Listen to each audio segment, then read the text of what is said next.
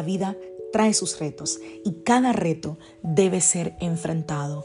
Cada día es diferente al anterior y para cada día necesitamos una palabra de Dios. Por eso el devocional de hoy es una palabra para ti, para cada día, porque Dios quiere hablarte hoy y lo va a hacer a través de su palabra. Por eso, escucha el devocional de hoy.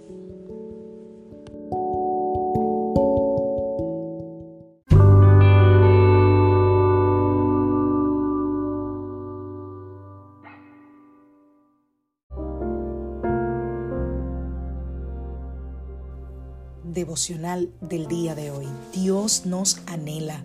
Vamos a la palabra del Señor, vamos al libro de Hebreos capítulo 4, a partir del verso 14. Dice, por lo tanto, ya que en Jesús, el Hijo de Dios, tenemos un gran sumo sacerdote que ha atravesado los cielos, aferrémonos a la fe que profesamos, porque no tenemos un sumo sacerdote incapaz de compadecerse de nuestras debilidades, sino uno que ha sido tentado en todo de la misma manera que nosotros, aunque sin pecado.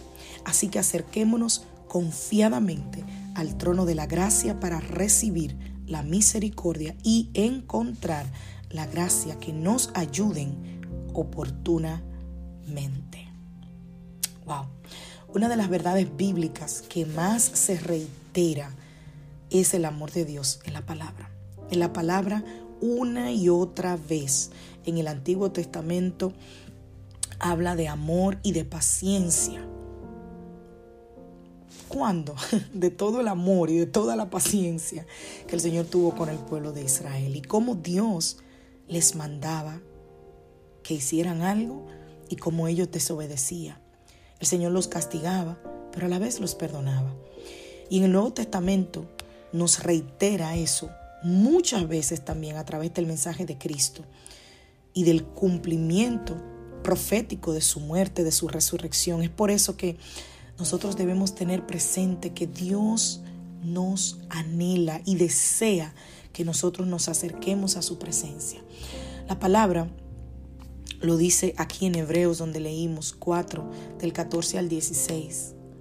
Que por tanto, teniendo un gran sumo sacerdote que traspasó los cielos, Jesús el Hijo de Dios, retengamos nuestra profesión, porque no tenemos un sumo sacerdote que no pueda compadecerse de nuestras debilidades, sino uno que fue tentado en todo.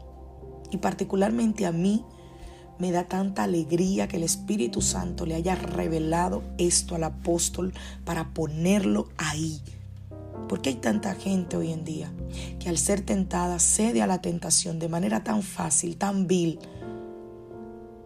Y hay otra palabra que quisiera decir, pero puede ser ofensiva. Cede a la tentación. Dice, es que no puedo, eh, eh, eh, es que no tengo fuerza. Sin embargo, Jesús, dice la palabra del Señor, que era 100% hombre. Y dice que fue tentado en todo, pero sin pecar.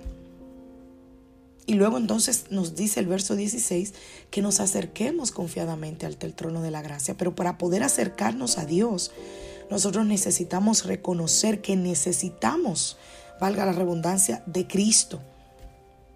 De Cristo como nuestro abogado no por el hecho de que el Padre no desea amarnos y no desea recibirnos, sino por el hecho de que Él es un juez justo que condena al pecado, que perdona al pecador, al pecador que se arrepiente, pero que condena al pecado. Él ama al ser humano, pero Él no ama nuestro pecado. Él no desea que nosotros seamos condenados. Por eso Él mandó a Cristo, como un puente entre el cielo y la tierra, para darnos el mensaje claro y directo de su misericordia. Cristo no es una licencia para pecar. El amor y el perdón del Señor no es una licencia para pecar. Es que, ay, yo sé que Él me ama y yo sé que Él me va a perdonar. Pucutu y peco. No. El amor y el perdón de Dios está ahí para cuando fallemos, pero no cuando deliberadamente lo hacemos porque eso quiere decir que entonces nuestro corazón no está completamente rendido al Señor. Y si nosotros nos sentimos quizás vacíos espiritualmente, Eso es lo que hace que repercute en todo nuestro ser. Y hasta que nosotros entremos al lugar santísimo, como decía eh, el profeta Isaías, y hasta que no sintamos la cobertura del Padre, no vamos a entender lo que significa tener esa cobertura espiritual sobre nosotros. Y esa cobertura que guía nuestros pasos, que nos fortalece, que nos corrige en todas las áreas de nuestro ser, requiere un cambio. En el lugar santísimo, ahí, ese lugar rodeado de santidad donde se encuentra el Señor, ahí es donde tú vas a encontrar paz a tu alma. Y es ahí donde, como dice el salmista, te vas a saciar de bienestar. En el lugar santísimo donde nosotros somos sanados de nuestras enfermedades. Si nos acercamos a Dios, nosotros vamos a ver cómo suceden cambios radicales en nuestra mente, en nuestro corazón, en nuestro cuerpo.